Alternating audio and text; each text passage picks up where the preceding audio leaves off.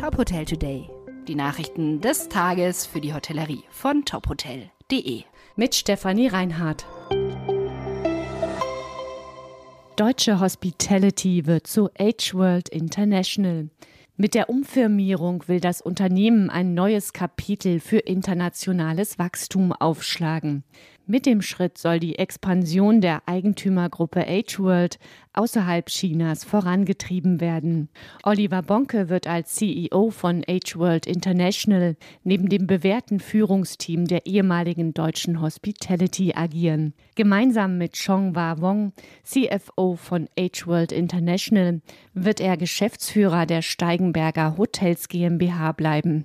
H-World International umfasst die Wachstumsregionen Europa, den Nahen Osten, Indien, Afrika und den asiatisch-pazifischen Raum.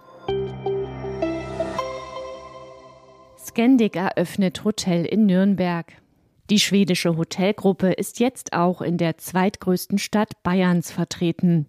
Das ehemalige und erst vor kurzem umfassend renovierte Hotel Pomanda wird nach und nach bei laufendem Betrieb an das Markenkonzept angepasst. Das neue Konzept können Gäste bereits in den Scandic Hotels in Frankfurt und München erleben. In Deutschland will das Unternehmen weiter expandieren und seine Position auf dem europäischen Hotelmarkt stärken. Unter dem Namen Scandic Nürnberg Zentral soll das Hotel Geschäftsreisende, aber auch Leisuregäste ansprechen. Das Haus hat 311 Zimmer, ein Restaurant, Indoor-Pool und Räume für Meetings und Veranstaltungen. Bundesgerichtshof Urteil zum Corona-Beherbergungsverbot. Gäste, die wegen des in Corona-Zeiten erlassenen Beherbergungsverbots eine Hotelbuchung nicht wahrnehmen konnten, haben Anspruch auf Rückerstattung der Vorauszahlung.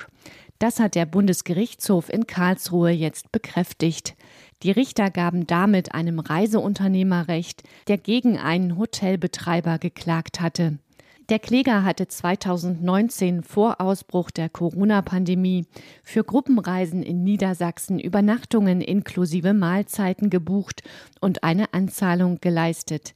Mitte März 2020 verständigten sich die Bundesländer dann, wegen der Ansteckungsgefahren Übernachtungen in Hotels zu verbieten. Das Hotel hatte die Buchung daraufhin storniert, buchte die Anzahlung aber auf ein Gutscheinkonto um. Dagegen hatte sich der Reiseunternehmer schon in der Vorinstanz erfolgreich gewehrt. Der Hotelier ging daraufhin in Revision, diese wies der Bundesgerichtshof jetzt zurück. Weitere Nachrichten rund um die Hotelbranche finden Sie immer auf tophotel.de.